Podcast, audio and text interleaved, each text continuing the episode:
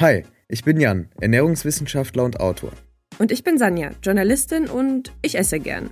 Du hörst Heißer Brei, der Podcast, der deine Ernährungsfragen beantwortet. Kurz und knapp, wissenschaftlich fundiert und für alle verständlich. Schick uns deine Fragen an heißerpodcast.gmail.com. Viel Spaß!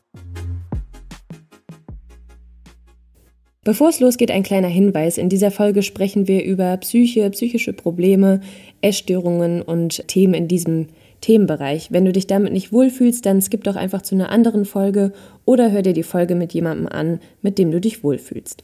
Willkommen zur 99. Folge von Heißer Brei. Ich glaube, wir sind jetzt schon, I don't know, drei Jahre, zwei Jahre dabei. Auf jeden Fall. Ich glaube zwei. Ja, ne? auf jeden Fall lange. Mhm. Und das ist jetzt die 99. Folge.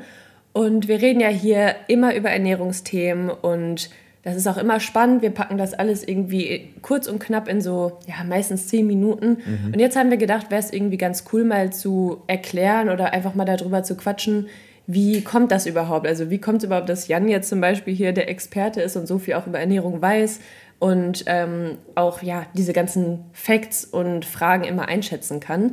Das ähm, ist bestimmt ganz interessant mal zu wissen und auch so ein bisschen deine Story rund um Food und Ernährung und mhm. wie das alles bei dir gekommen ist. Deswegen wird das heute die erste Spezialfolge von Heißer Brei, würde ich sagen. Und vielleicht nicht die letzte. Und ne? vielleicht nicht die letzte. Wir haben nämlich schon, schon öfter, das jetzt mal so ein bisschen off-topic, äh, wir haben ja schon, schon ein paar Mal überlegt, sollen wir mal längere Folgen machen mhm. und auch sollen wir mal Leute einladen, also noch andere Leute oder so. Aber bisher kam es nicht dazu. Aber ja, lasst gerne Feedback da zur Folge, wie euch das längere Format gefällt und generell Let's Celebrate 99. Genau, ich würde sagen, lass uns direkt mal anfangen, mhm. ähm, dass es jetzt nicht zu lang wird hier. Mhm. Ähm, nein, also wir haben alle Zeit der Welt. Aber was, glaube ich, die HörerInnen am meisten und was auch mich am meisten interessiert, wie kamst du denn überhaupt dazu, dass du quasi Ökotrophologie im Bachelor studiert hast und du hast ja auch noch dann den Master gemacht, aber mit einem anderen Schwerpunkt, das kannst du ja vielleicht nochmal erzählen. Mhm. Ähm, und dass du dich überhaupt angefangen hast mit Ernährung und allem auseinanderzusetzen, dass es dir überhaupt klar wurde, dass das so ein wichtiges Thema ist? Ja, ich fange ich fang mal an. Ich fange mal bei Null an. Ich fange mal bei Null an. Nee, ich fange meistens, wenn, wenn mir die Frage, das klingt ein bisschen arrogant, aber ich hatte mal ein Buch veröffentlicht und da ging es um Reizsamen und da wurde ich auch öfter sowas gefragt. Ich fange mal anders an, mhm. mit einer anderen Antwort, weil ich habe mir in letzter Zeit ähm, zu einem anderen Interview nochmal Gedanken dazu gemacht und dann ist mir eingefallen, eigentlich fängt meine Food Story, will ich es mal nennen, in meiner Kindheit an. Gar nicht mit dem Reizdarm, da können wir auch vielleicht drüber reden oder so. Fängt, da fängt es gar nicht an, sondern es fängt wirklich in der, in der Kindheit an. Und da, da sind mir immer so zwei Sachen im Kopf geblieben. Das eine ist der tägliche Salat meiner Mutter. Die hat jeden Tag Salat gemacht.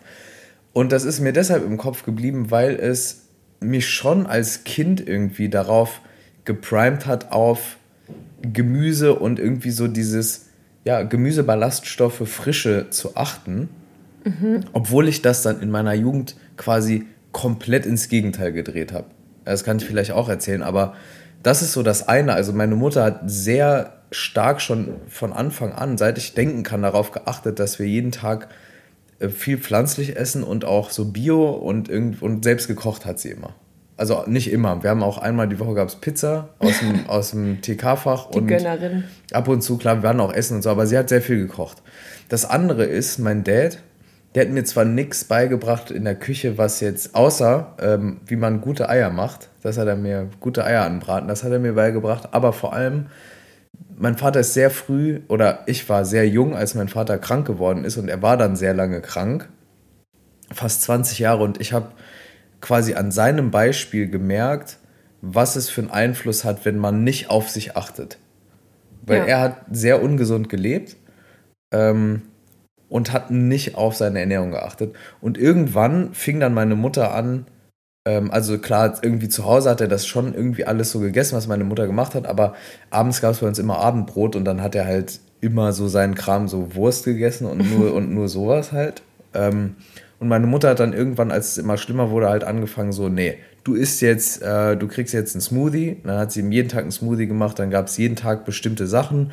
Irgendwann habe ich dann auch mit dem Studium angefangen, da haben wir es zusammen gemacht. Das war so, das waren so diese zwei Sachen, meine Mutter einerseits und mein Vater andererseits. Irgendwie ein sehr positives Beispiel und mein Vater ein negatives Beispiel, was das angeht. Ne? Ja, aber irgendwie halt auch was, was ja ein, also du hast ja dann auch zu Hause logischerweise noch gewohnt und du bist mhm. ja dann tagtäglich damit konfrontiert gewesen, also mit Krankheit und aber auch irgendwie gesunder Ernährung. Und War irgendwie komisch, ja. Komisch, aber es hängt ja beides auch sehr stark miteinander zusammen. Mhm, und genau. deswegen, ja, kann ich schon verstehen, dass sich das auch sehr geprägt hat. Ist ja eine sehr prägende Zeit und auch äh, voll der Schicksalsschlag mit deinem Dad. Aber ähm, genau, und trotzdem, du hast ja gefragt, wie es dann zum Studium kam. Genau. Also das hat mich so, glaube ich, so ein bisschen in diese Richtung bewegt, ohne dass es mir klar war, mhm. weil ich wollte lange, äh, wollte ich sowas, also eigentlich wollte ich immer Pilot werden und mich hat immer auch so diese Technik-Ecke äh, begeistert. Jans Technik-Ecke. Jans Technik-Ecke. Liebe Grüße nach Berlin. Ja, klar, befreundeter Podcast. Ne? Also, Man kennt nee, Okay, aber genau, Technik war mir, das, das war mir immer irgendwie, hat mir immer gelegen, aber auch das, äh, das war mir damals auch nicht klar, das Schreiben, also die Kommunikationsschiene. Ähm, in beidem habe ich erstmal nichts gemacht. Ähm, also beziehungsweise doch, ich habe den Pilotentest nicht bestanden. Bei Air Berlin damals. Danke ähm, für nix, Air Berlin. Danke für nix. Bin auch nach wie vor, es war kurz vor der Pleite, davon überzeugt, dass sie einfach nur noch mal Kandidaten nach ähm, Hamburg geschickt haben, um Cash zu machen ja. mit dem Test, weil irgendwie ein halbes Jahr später war die Fluggesellschaft auch Geschichte. Naja, jedenfalls ähm, das nicht bestanden, dann habe ich ein Ingenieursstudium begonnen, Verkehrssystemmanagement. Eigentlich interessant, also für mich damals spannend, auch wenn ich heute darüber denke, Mobilität, Zukunft der Mobilität, autofreie Städte, alles finde ich auch interessant immer noch. Aber nicht das Richtige. Nicht das Richtige. Und dann in der Zeit hatte ich sehr starke Verdauungsbeschwerden. Habe schon relativ oft drüber gesprochen, auch ein Buch geschrieben, das Pups-Tabu, da geht es dann um ja, den Reizdarm, also um Blähungen. Bei mir waren es dann eben Blähungen, ähm, das Hauptsymptom. Symptom. Und in der Zeit ging es mir so schlecht, dass ich das andere Studium nicht mehr weitermachen konnte. Also ich konnte nicht mehr raus aus der Wohnung sozusagen. Also ich bin nur noch wenn es ganz, ganz nötig war, rausgegangen.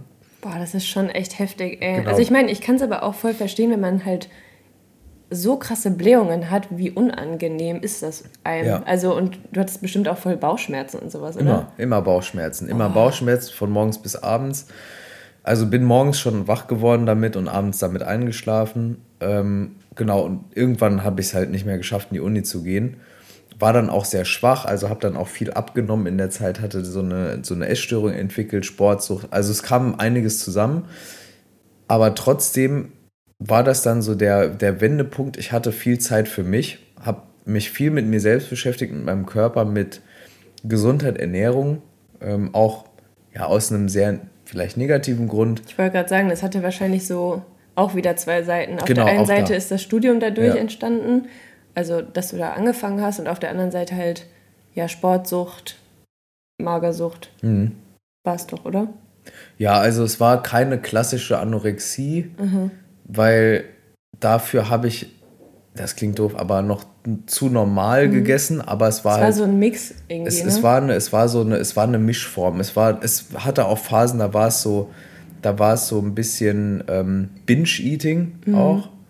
Ähm, und dann tagelang sehr, sehr wenig und dabei immer ein sehr hohes Sportpensum. Also es war so ein Mix. Ich wurde auch nie diagnostiziert, weil in der Zeit bin ich nie zum Arzt mhm. also, oder zur Therapie. Ähm, ja, und ich meine, es gibt ja auch immer ein Spektrum, auf dem genau, man sich bewegt. Ja. Also man sagt ja auch nicht so, du bist jetzt das und das. Und also klar, man kriegt vielleicht irgendwann eine Diagnose gestellt, ja. aber es gibt ja immer ein großes Spektrum, auf dem man sich bewegt. Und, ich ähm, bin auch eigentlich kein Fan von diesen Labels, aber wenn man dann. Zu erklären, in der, in der, ist es einfacher meistens. Und wenn man in der Öffentlichkeit darüber redet, verwendet man es halt auch, damit andere sich identifizieren können. Deshalb habe ich es ja dann auch gemacht und deshalb habe ich das Buch ja irgendwann auch geschrieben. Ähm, aber genau zurück zum Studium. In der Zeit, also als ich das andere Studium äh, beendet habe, habe ich dann in der Zeit angefangen, sehr viel über Ernährung zu lesen, mhm. online und Bücher. Ja, ich meine, du wolltest dir wahrscheinlich auch helfen. selber helfen, oder? Genau, ich wollte ja. mir helfen.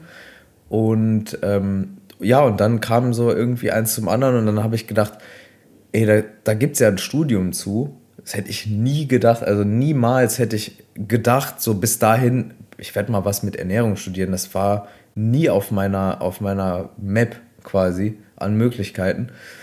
Ja, und so kam es halt dann. Dann bin ich nach Gießen gezogen, habe da Ökotrophologie studiert, habe dann auch da gesehen ähm, und Leute auch kennengelernt und auch einfach gesehen am, am, ja, man sieht es ja, dass ich nicht der Einzige bin, der aus persönlichen Gründen dieses Studium beginnt. Also weil man eben mit sich selbst struggelt in irgendeiner Form. Ähm, Schon traurig irgendwie, aber ja. Auch gut, dass man sich dann damit auseinandersetzt. Ne? Voll. Ne? Habe dann in der Zeit des Studiums meine, meinen Reizdarm in den Griff gekriegt äh, und auch die Essstörung. Mhm. Aber ganz kurz dazu, ja. bevor du jetzt okay. hier durch die Zeiten sprintest. Mhm. Ähm, wie kam das denn überhaupt, dass du quasi die Essstörung in den Griff bekommen hast und auch den Reizdarm? Also du hast ja dann, du hast ja gesagt, du hast das erste Studium konntest du gar nicht weitermachen. Das zweite hast du dann angefangen deswegen, um dir mhm. auch selber zu helfen. Ähm, aber wie, wie oder was würdest du sagen, war so der Auslöser, dass du wirklich gesagt hast, ich muss mich jetzt darum kümmern? Ähm, und ich meine, Reizdarm, das wissen ja jetzt wahrscheinlich die meisten Leute, es ist ja auch, ähm, ja, hat ja auch immer eine psychische Komponente, Komponente ja. also Ursache auch. Ja. Ähm, wie kam es denn dazu, dass du das irgendwie wieder in den Griff bekommen hast? Ich meine, es gibt ja so viele Leute, die damit irgendwie zu tun haben. Und ich glaube, das ist auch vor allem das Interessante daran, weil du dich ja jetzt immer noch mit dem Thema so viel beschäftigst, mhm. allein durch den Podcast, durch deinen Job. Das ist, glaube ich, das, was so die meisten Leute auch wichtig oder inspirierend finden. Also mhm. ich finde das zumindest total krass. Also ja, hier an der Stelle ist es halt leider so, dass die Antwort darauf super unbefriedigend ist. Für mich, aber auch wahrscheinlich für alle HörerInnen, weil es, war eine, eine, es waren Jahre, also ich sag mal drei Jahre waren es quasi, war so diese akute Phase, die es gebraucht hat, um einfach damit klarzukommen, im Sinne von, ich kann wieder raus, ich habe wieder Lust, mich mit Leuten zu treffen, ich habe wieder Energie. Und die Symptome werden weniger. Und zwar dauerhaft, nicht immer nur so einen Tag besser und dann wieder schlimm. Es hat einfach gedauert und es war einfach viel Trial and Error. Also kurz auch, um das zeitlich einzuordnen, wir reden hier von, es hat so 2012 begonnen und es zog sich dann bis so 2015, so ungefähr. Also das war halt eine Zeit, klar, es gab YouTube und Insta, aber es, damals fiel es noch schwer, gerade zu diesem Thema so also es gab damit Charme, gab es schon, aber da geht es ja nicht um Reizdarm. Nee. Es geht um die Verdauung an sich. Es, es war noch super tabuisiert. Das, also ich erinnere mich auch noch daran, als das rausgekommen ist, das war so, wow, oh mein Gott, oh also mein endlich Gott, eine spricht Frau mal jemand redet über, über genau. Scheiße. Ja. Und, und, so, also ja. Stimmt, es war übelst krass irgendwie. Und genau. Ja, stimmt, du hast recht, da gab's, also hat man auch nicht viel so drüber geredet. Nee, ne? leider nicht. Und nee. ich hatte auch sehr viel Pech mit meinen, mit meinen Ärzten. Es waren alles Männer. Ähm, also ich wurde, also mit meinem Hausarzt damals in Karlsruhe, da, da hatte ich Glück, muss ich sagen, der konnte mir aber auch irgendwann nicht helfen, nicht weiterhelfen. Und alle anderen danach, also die Gastroenterologen, die Experten auf dem Gebiet quasi Verdauung, die konnten mir nicht helfen. Also das, das am Ende des Tages wurde ich nach Hause geschickt von einer Yameda, das ist so eine Plattform, da kann man Ärzte bewerten, Koryphäe. Ja. Äh, Top-Bewertung, anerkannt in ganz Deutschland, bekannt war noch mit so einer Universität irgendwie verknüpft. Nach Hause geschickt, drei Minuten hat das Ganze gedauert, meinte so, hier ist ein Flyer, Sie haben Reizdarm, damit müssen Sie jetzt klarkommen. Und auf dem Weg raus habe ich den Flyer in den Müll geworfen und dachte mir so, nee, Digga, damit komme ich jetzt nicht mein Leben klar, ich werde jetzt was machen. Und dann fing es halt an, da hatte ich das aber schon ein gutes Jahr. Boah. Und da fing es halt dann an, dass ich dachte, ich werde jetzt alles testen, mach vegan, vegetarisch, Low Carb, High Carb, Keto. Ich habe alles probiert, was es damals so bis dann gab. Mhm. Ähm, Trennkost, alles Mögliche. Und habe dann quasi mehr oder weniger selbsttherapeutisch herausgefunden, dass es sowas gibt wie eine, eine ernährungstherapeutischen Ansatz. Der nennt sich Low FODMAP Diet. Mhm. Ähm, das kann man googeln, wir haben auch schon darüber gesprochen. Es geht darum, man vermeidet bestimmte ähm, fermentierbar, fermentierbare ähm, ja, Kohlenhydratformen.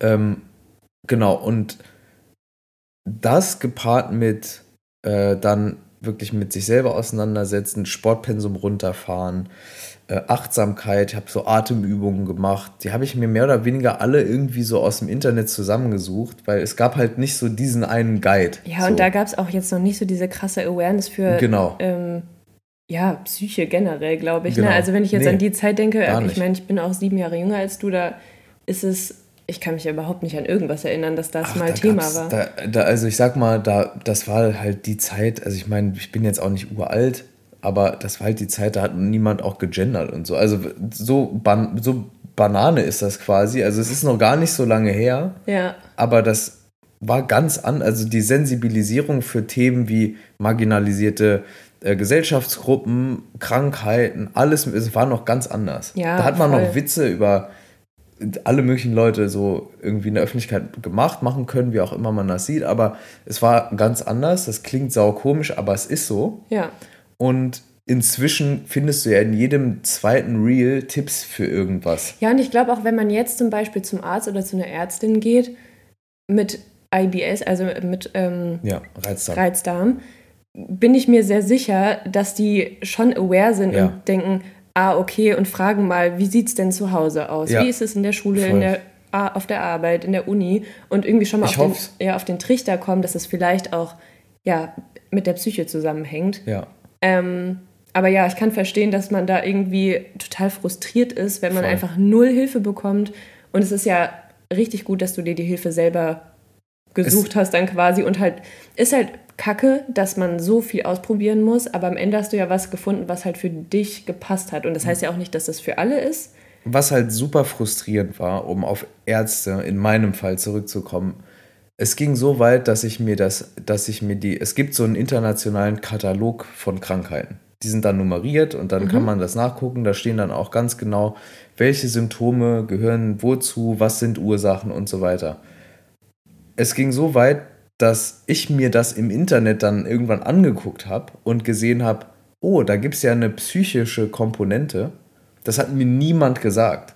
Kein okay, also Arzt, du wusstest, du hast Reizdarm, weil die Frau dir das da in die Hand gedrückt hat? Der Mann, weil ich Ach, dachte, ja, weil ich dachte, ähm, ja, mit meinem Darm stimmt irgendwas nur. Also nur, es geht nur um den Darm. Und dann habe ich in diesem Manual, also in dieser Klassifizierung von Erkrankungen gelesen, nee, Moment mal, es gibt da noch, erstens ist es eine Ausschlussdiagnose und zweitens gibt es da noch ganz viele andere Komponenten, die ich gar nicht auf dem Schirm hatte. Mhm. Also das fand ich schon super beängstigend eigentlich, dass mir das niemand gesagt hat. Und ich ja. hoffe, wie du gesagt hast, dass es heute anders ist. Ich hoffe es auch. Also ich kann mir vorstellen, es kommt ein bisschen auf das ich, Alter an. Ich weiß nur, dass das Buch, äh, als ich es dann veröffentlicht habe, ähm, das hat dann eine Resonanz bekommen. Also ich habe E-Mails bekommen, also ich habe teilweise die E-Mails auch ausgedruckt, die sind seitenlang, wo Leute beschreiben, dass sie eine ähnliche Story hatten wie ich. Also, dass sie jahrelang Probleme hatten, von Arzt zu Arzt gerannt sind und niemand wusste so richtig was. Ne? Man hat natürlich Allergien und alles ausgeschlossen ja. und irgendwann steht man da halt. Und wenn einem dann so ein Flyer in die Hand drückt, dann denkt man so, sage ich jetzt nichts. einfach so, fuck you, Alter. Ähm, ich sehe es nicht ein. Und dann habe ich halt gedacht, okay, studiere dann jetzt. Wenigstens in dem Bereich für Medizin war ich zu dumm quasi. Also ich hatte ein zu schlechtes Abi für Medizin. Habe dann das studiert halt. Ähm, Genau, ja. Und dann ähm, kam ich halt zum Studium, dann hat es mir Spaß gemacht und bin dabei geblieben und habe dann aber auch, muss auch ehrlich sagen, also im Studium an sich, es war spannend. Ich hatte aber auch echt viele Vorlesungen, die hätte ich mir sparen können. Mhm.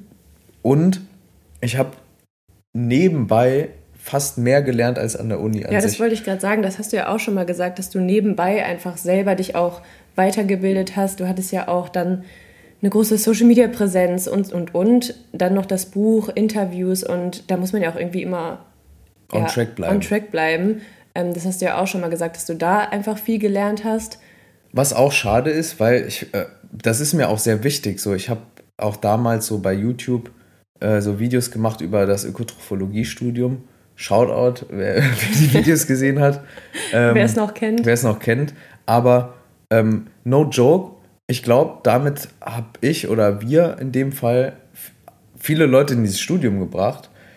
Und genau, also ne, nach wie vor finde ich super Sache, finde ich eine super Sache das Studium. Aber trotzdem, ist, ich finde es erschreckend, wie veraltet teilweise das Zeug ist, was man da lernt.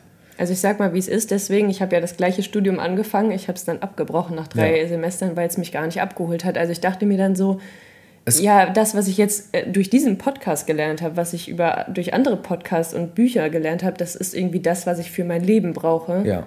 Und, und das auch irgendwie weiterzugeben. ja. aber nicht das, was ich da gelernt habe. Genau, also alles, was in die, wirklich diese konkrete Richtung der Ernährungsformen, der Ernährungstherapie ging, das fand ich erschreckend veraltet. Nicht alles, aber so, es kam wirklich darauf an, wer macht die Vorlesung. Ja, voll. Und das ist halt schade eigentlich, finde ich, weil es sollte einen einheitlichen Konsens an der Uni darüber geben, dass man dem aktuellen Wissensstand folgend eine Vorlesung macht mhm. und nicht nur der DGE, liebe Grüße an die Deutsche Gesellschaft für Ernährung, nachplappert, die by the way, auch, also wo jetzt ich auch nicht der Einzige bin, der sagt, da könnte man mal einen Zahn, Zahn zulegen. Das hat verschiedene Gründe, aber so was dieses Up-to-Date-Bleiben angeht. Ähm, und dann auf der anderen Seite, ähm, genau, hast du eben das Internet und dann quasi, du hast ja unendlich Möglichkeiten, dich weiterzubilden online. Nur habe ich dann das Glück gehabt, dass ich einerseits dieses Studium hatte, also diese Grundlagen, die waren nämlich sehr gut an der Uni, ja. also diese Biochemie und all das, also um das zu verstehen, oder ich hatte auch eine super Vorlesung zum Thema so Studien verstehen, weil mir das halt geholfen hat, mich selbst weiterzubilden. Weil was ja jetzt oft passiert ist, man studiert halt nicht Ökotrophologie oder Ernährungswissenschaften. Ja, dann guckt man sich das an guckt und halt, kann überhaupt nicht differenzieren, weiß, ist jetzt richtig genau, oder hat das eine. KI geschrieben, die überhaupt gar keine Ahnung hat, sondern irgendwie ein Sprachmodell ist, sozusagen. Hat das irgendein Heinz geschrieben, der so einen Wochenendlehrgang gemacht hat? Oder hat das eine Claudi geschrieben, die so nur vegane Ernährungsberatung macht und komplett biased ist? Ja. By the way, ich war übelst brainwashed im, im, im Veganen, in der veganen Szene. Ich würde sagen, so damals, da gab es auch noch nicht so viel deutschsprachig. Da der YouTube-Kanal war schon einer der, der, der Pionierkanäle, so blöd das klingt. Und da habe ich auch gesehen, wie weird diese Szene sein kann. Also alles, was so rund um Attila Hildmann oder andere berühmte VeganerInnen passiert ist dann irgendwann, das hat mich überhaupt nicht mehr gewundert. Ja, ist schon Weil heftig, ich, ey. Und am Anfang, ich bin auch, ich habe dann auch einige Blogartikel und dann auch Videos und so gemacht zu dem Thema, warum ich dann quasi der Szene den Rücken kehre. Ganz ähm, dramatisch. Ähm, ja, aber ne, so nach, also es ja, klingt viel ja, dramatischer, ja auch, als es ist. Aber du warst ja auch bestimmt, wie lange, wie viele Jahre vegan? Äh, schon. Zwölf? Nee, nee, nee, nee fünf, sechs. Ah, oh, oh. Ja, ja. zwölf nicht. Mathe, Zahlen Mathe. und so ist nicht nee, so seit, seit so 2012, 13 bis dann, ich glaube, fünf, sechs Jahre strikt vegan quasi. Und dann war es aber so, dass am Anfang Durian Rider, Free Little Banana Girl, Karl S., auch da, also wer, wer die Leute kennt, weiß, wovon ich rede, hoffentlich. Das sind halt Leute gewesen damals, ich habe das einfach so geglaubt, was sie sagen. Ja, weil die man einen, das nicht auseinanderhalten kann. Genau, die einen, also gerade so Durian Rider war so ein komischer Radfahrer aus Australien, der hat so gesagt, hey, isst doch 30 Bananen am Tag so. Hey, klar. Und ich habe es dann gemacht. So, also und ja, du brauchst nur Carbs. Der hat so eine. Und dein Reizdarmsyndrom so. Genau. Bruder, was machst du hier? Genau, der hat so 80-10-10, so High Carb hieß das, gemacht. So 80% der Kalorien Kohlenhydrate, 10% Fett, 10% Protein. Das. Das war so ein Gift für meinen Körper. Ähm, und deshalb ist es mir so wichtig, auch nicht so einer der stillen Experten zu sein, ne? weil es gibt viele Leute, die wissen auch viel mehr in die Tiefe Bescheid als ich. Aber die sind dann still ja. und reden und machen nicht ihren Mund auf so und erzählen und bringen dann nichts dieser Masse an desinformierten, sorry, dass ich das so sage, teilweise sind es Idioten gegenüber. Ähm, und deshalb ist es mir wichtig einfach. Jetzt bin ich komplett abgedreht. Nein, aber, Thema, es ist voll, nee, es ist voll interessant. Das ist so, glaube ich, die ja Motivation, dass man so versteht, warum ich überhaupt jetzt hier Fragen beantworte. Ja, voll. Und ich meine, du bist ja auch trotz deines Backgrounds, also ich meine, man könnte sich ja auch denken, okay, du hattest ähm, Reizdarmsyndrom, eine Essstörung, könnte man ja denken, dann auch dieses mit, dem, mit der veganen Szene und so, du, dass du dem ganzen Thema irgendwie den Rücken zukehrst. Ich war auch kurz also, davor ein paar Mal. Kann man ja auch verstehen. Also weiß ich nicht, ob ich mich jetzt so viel dann noch damit auseinandersetzen wollen würde. Und deswegen finde ich halt das so krass, weil du ja immer up to date bist. Du, du bist ja schon auch bisschen nerdy in dem Ganzen. So, du verstehst diese Studien, du liest das, du bist da immer up to date. Ich kann dich immer auch privat ja Ernährungsfragen fragen und ähm, du weißt eigentlich immer Bescheid. Also das finde ich halt schon das Faszinierende daran. Was mich jetzt aber interessieren würde, du hast ja auch gesagt, dadurch, dass du eben so krank warst, ähm, hattest du ja sehr viele Sachen ausprobiert. Also alle möglichen Diäten, vegan, ja. fünf, sechs, fünf, sechs Jahre haben wir jetzt herausgefunden. Zwölf oder, oder zwölf, wie ne? ich sage, wie genau. ich rechne. In deiner Zeitzone. In meiner Zeitzone. Ähm, nee, genau. Und da würde mich jetzt interessieren, wie ist es denn jetzt? Also wir haben ja gerade schon mal festgehalten, dieser Weg dahin, also wie es jetzt ist, der war mhm. jetzt auf gar keinen Fall leicht. Mhm. Und du hast dir den irgendwie selber geschaffen. Aber ich will auch nicht, dass das so rüberkommt, als, als wäre das jetzt alles so ein steiniger Weg. Ich weiß total, was du meinst. Wenn ich daran denke, finde ich es auch. Es war bestimmt krass, einfach eine, ja, eine aber, Kackzeit. Genau, aber, aber am Ende des Tages bin ich halt saufroh, wenn ich darüber rede, dass, dass es jetzt so ist, weil, ähm, also es, es ist halt leider so, dass viele Menschen dann nicht so schnell die Kurve kriegen. Ja, aus eben. verschiedenen Gründen. Da muss ich sagen, hat mir das Studium dann geholfen. Hätte auch in die andere Richtung gehen können, glaube ich. Total. Aber. Aber deswegen aber ja. meine ich, das finde ich ist so das Spannende daran, wie du dann diese Kurve bekommen hast, also dass du sie bekommen hast und wie auch. Das haben wir ja gerade besprochen mhm. und jetzt würde mich halt interessieren, weil ich weiß auch, dass du eine Person bist, die nicht gerne Mitleid bekommt. Mhm. Ähm, wie ist es jetzt? Also wie, wie kommst du denn, hast du noch manchmal Probleme generell mit dem Thema Essen? Ähm, wie ernährst du dich vor allem jetzt? Mhm. Und ja, wie kommst du damit so recht, dich eigentlich dauernd mit dem Thema auch auseinanderzusetzen? Also ich kann alle Leute erstmal ent, entwarnen, die jemals mit mir essen gehen werden oder mich treffen. Ich habe keinen Reiz da mehr. Also ich werde euch nicht vollgasen. ähm, ich, glaube, das war die wichtigste Info. Hab, genau. Jetzt können wir aufhören. So, jetzt können wir aufhören. Ich habe jetzt so akut keine, keine Probleme mehr, was mein Essen oder Essverhalten oder sonst irgendwas angeht. Ich glaube, so richtig geheilt von einer Essstörung ist, ist man, man wahrscheinlich nie. Aber ich kann schon sagen, dass ich, ja, also an den meisten Tagen schon einfach das esse, worauf ich Lust habe. Und dann ist es aber auch, glaube ich, irgendwie normal, dass man, wenn man jetzt eine Woche im Urlaub nur Pizza gegessen hat, irgendwann denkt, boah, so ein Salat und eine Sporteinheit wäre schon gut, ist ja auch gesund. Ja. ja also deshalb, ich ähm, bin ziemlich happy mit dem, mit dem, wie ich esse. Ich bin nicht mehr vegan. Also, falls ich das noch nie irgendwo gesagt habe, jetzt weiß man es halt. Oh mein Gott, alle, die, alle die, die, früher noch Semper Veganes Videos geguckt haben, äh, sind vielleicht geschockt. Ich bin nicht Semper Veganes, also nicht immer vegan, ähm, mehr bin jetzt quasi sozusagen vegetarisch, aber esse auch hier und da Fisch. Ja, und versuche relativ intuitiv zu essen, bin aber auch alles andere als jetzt so das Stereotyp von einem Ökotrophologen oder Ernährungsexperten. Also ich esse nicht nur Gemüse, sondern ich esse auch eigentlich jeden Tag Süßigkeiten. Okay, also ich also versuche halt quasi, es gibt so eine ich weiß gar nicht, ob es das jetzt, also ob es da viel drüber gibt, aber es gibt so, so, eine, so, eine, so eine Regel, so irgendwie so 10% maximal kann auch Trash-Essen sein. Mhm. Solange der Rest halt stimmt. Und ich würde sagen, meine Base stimmt. Ähm, ich versuche halt insgesamt proteinbetont zu essen, versuche insgesamt äh, möglichst jetzt nicht so sehr stark verarbeitet. Also frittiertes mag ich halt per se eh nicht und so. Also versuche schon so eine gesunde Basis zu haben, Obst, Gemüse, Hülsenfrüchte und so weiter und so fort. Ähm, wie gesagt, möglichst, ähm, möglichst naturbelassen. Und darüber hinaus, über diese Basis, gönne ich mir auch sehr gerne was. Das kann Schokolade sein. Das, ab und zu esse ich mal Chips, aber relativ selten.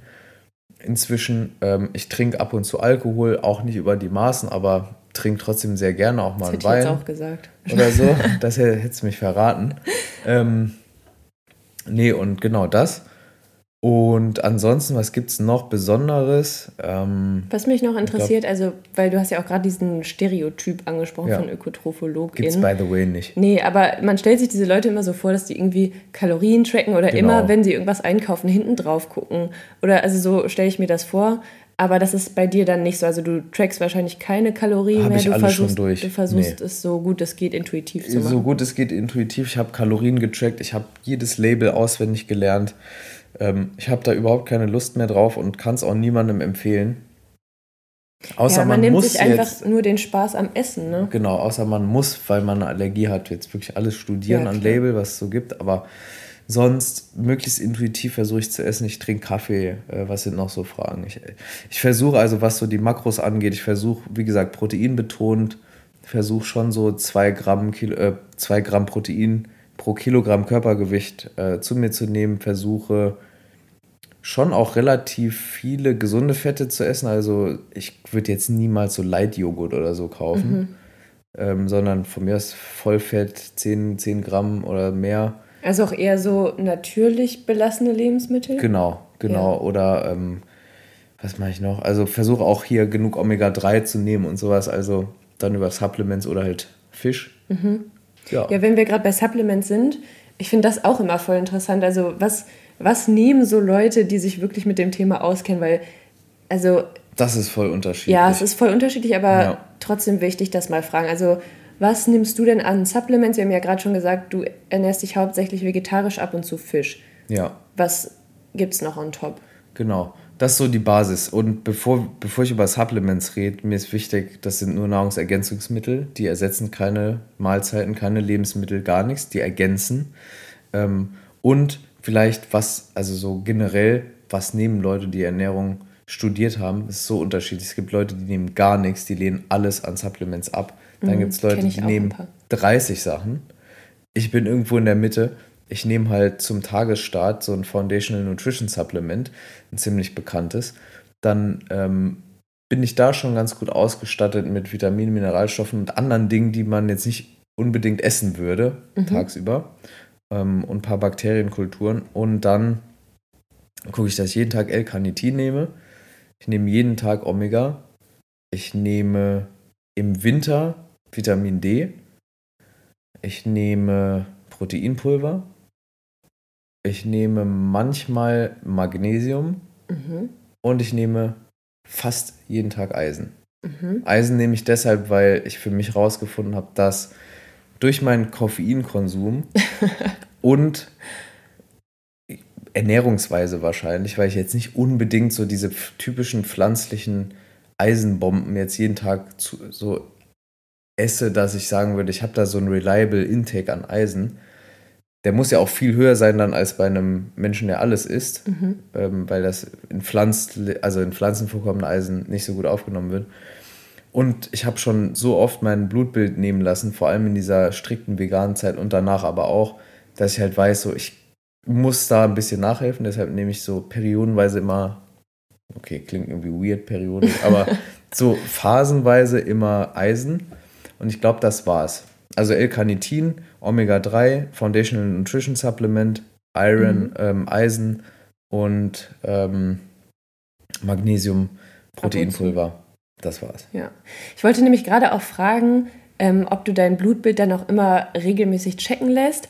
Aber du hast ja gerade gesagt, hast du mal, mhm. hast du denn Sollte ich so öfter machen, by the ja. way. Ich sollte es eigentlich, also würde ich auch jedem empfehlen, immer noch einmal im Jahr machen. Mhm. Also nicht nur kleines Blutbild oder großes Blutbild, sondern wirklich dann auch mindestens mal so Ferritin ne? und dann gucken so Homozysteinwerte ähm, und so weiter und so fort, Hormone, also so ein bisschen umfangreicheres, da muss man, also Vitamin D und so weiter, da muss man schon ein bisschen dann auch Geld in die Hand nehmen, aber das sind so 100 Euro oder ja, so oder, oder 150, Jahr. aber dann weiß man so, okay, muss ich vielleicht an irgendeiner Stellschraube noch was machen. Ja, und ich finde, also ich jetzt als Laie, ich nehme so Supplements häufig dann so auf gut Glück, Glück, wenn ich jetzt mal ganz ehrlich bin. Mhm. Ähm, und du hast ja schon auch dieses, ja, so ein bisschen so einen natürlichen Sense dafür. So, ah, da ist das drin, da ist das drin, da habe ich wahrscheinlich jetzt, weiß ich nicht, die letzte Woche wenig Eisen gegessen oder so.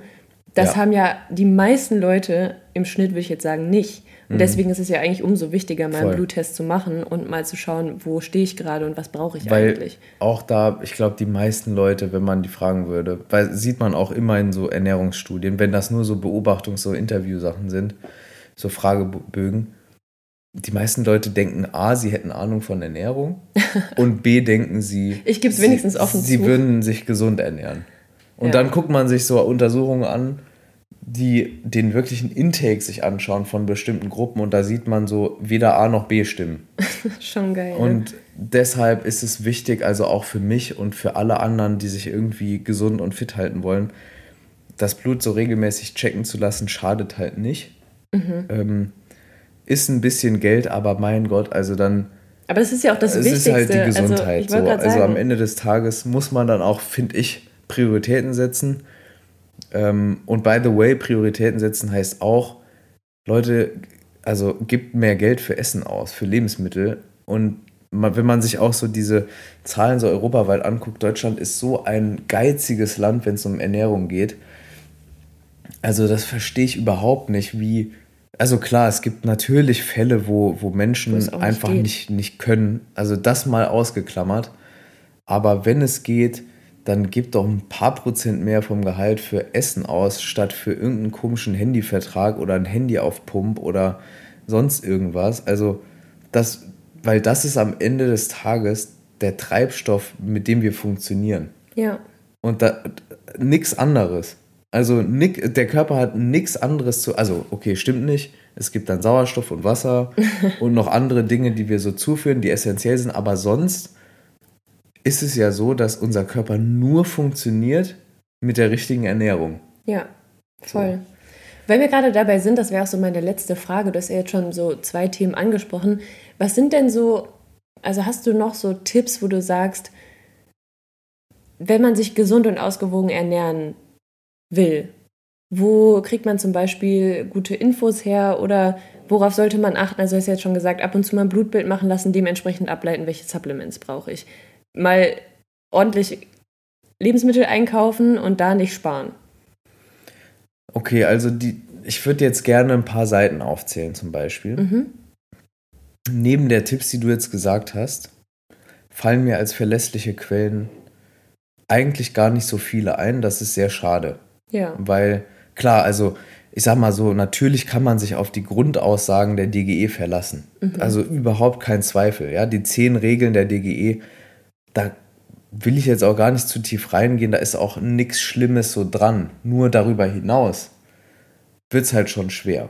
Also, ähm, ich sag mal, also ich werde auch oft so gefragt, so im Berufskontext hatte ich das öfter so, hey Jan, was, äh, was, wie findest du den Podcast und das Buch und so.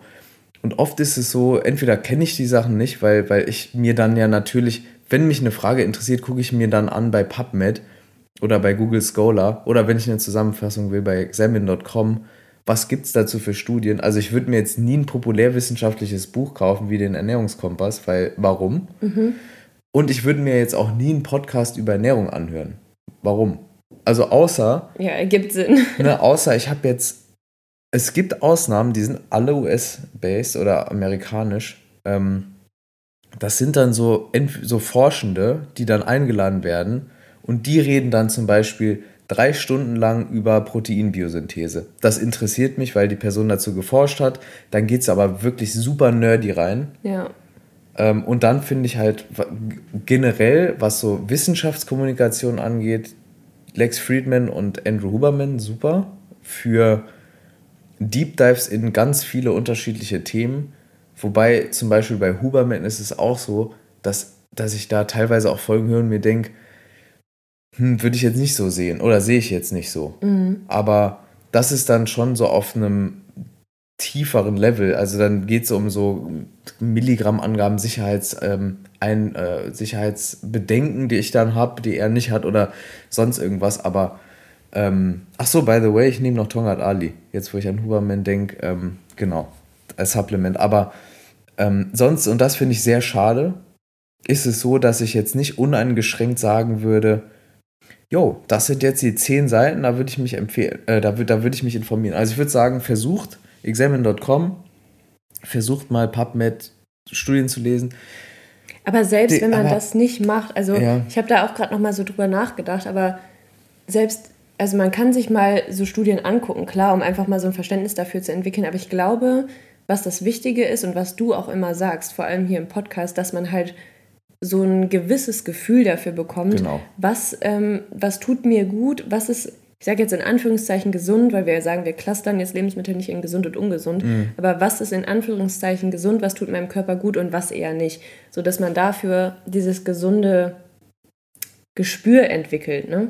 Ja, weil eine Sache ist natürlich auch wahr, es gab halt tausende Jahre keine Ernährungswissenschaftler und Ökotrophologinnen und wir haben trotzdem gut überlebt. überlebt und wussten auch irgendwo intuitiv, was brauchen wir. Und ich glaube, dass es diese Ernährungsverbissenheit erst seitdem gibt, wo wir so disconnected vom Körper sind, dass wir überhaupt nicht mehr checken, hä, heißt die Lust nach Salz jetzt, mein Körper braucht Natrium oder andere, äh, oder andere, äh, oder zum Beispiel auch Magnesium oder Kalium.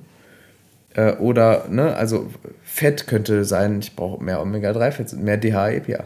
Also, dass dieses natürliche Gespür komplett weg ist für viele Leute. Und das ist, glaube ich, das Wichtigste, dass man sich selber wieder vertraut und gar nicht immer nur guckt, was ist jetzt die beste Quelle für Infos. So hast du es ja am Ende auch gemacht. Ich meine, du ja. hast viel ausprobiert, immer geguckt, wo sagt mein Körper jetzt, ja, das hilft mir, mir tut's gut und wo nicht.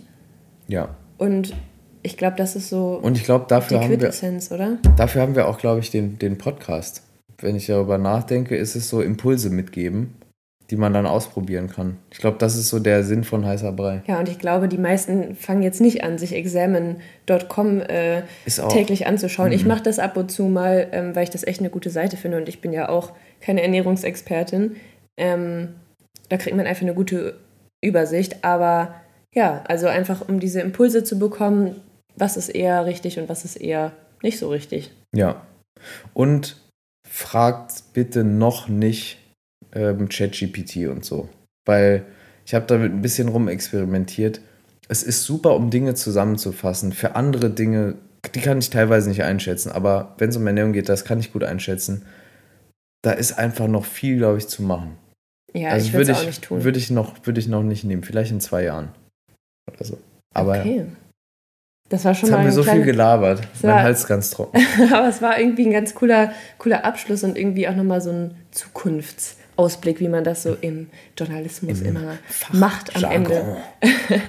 Nein, aber ich fand wirklich, das war ein sehr spannender Einblick nochmal in deine Story dazu. Mhm. Vielen Dank fürs Teilen, auch für das Vertrauen mir gegenüber und den HörerInnen. Ich glaube, ähm, das geht einem ja nicht immer so leicht von den Lippen, sowas zu erzählen. Und deswegen schon mal danke dafür. Und ich hoffe, euch hat die Folge gefallen. Wenn ihr irgendwelche Kommentare dazu habt, wenn ihr irgendwas wissen wollt, schreibt einfach eine Frage. Ihr wisst ja mhm. mittlerweile die E-Mail, ich sage sie trotzdem nochmal, heißerpodcast.gmail.com. Oder hier, wenn ihr bei Spotify hört, einfach in dem kleinen süßen Fältchen reintippen. Lasst gerne mal Feedback da, vielleicht auch Wünsche für die nächsten Folgen, was auch immer. Vielleicht und, Feedback für Jan. Genau, Feedback für mich und ganz äh, wichtig schon mal die Vorschau. Nächste Folge geht es dann um Sanja und Sanjas Ernährungsstory. Ist ja, auch sehr spannend. Ja, okay. Dann bis nächste Woche und dann äh, könnt ihr mir beim Oversharen zuhören. bis genau, dann. bis dann.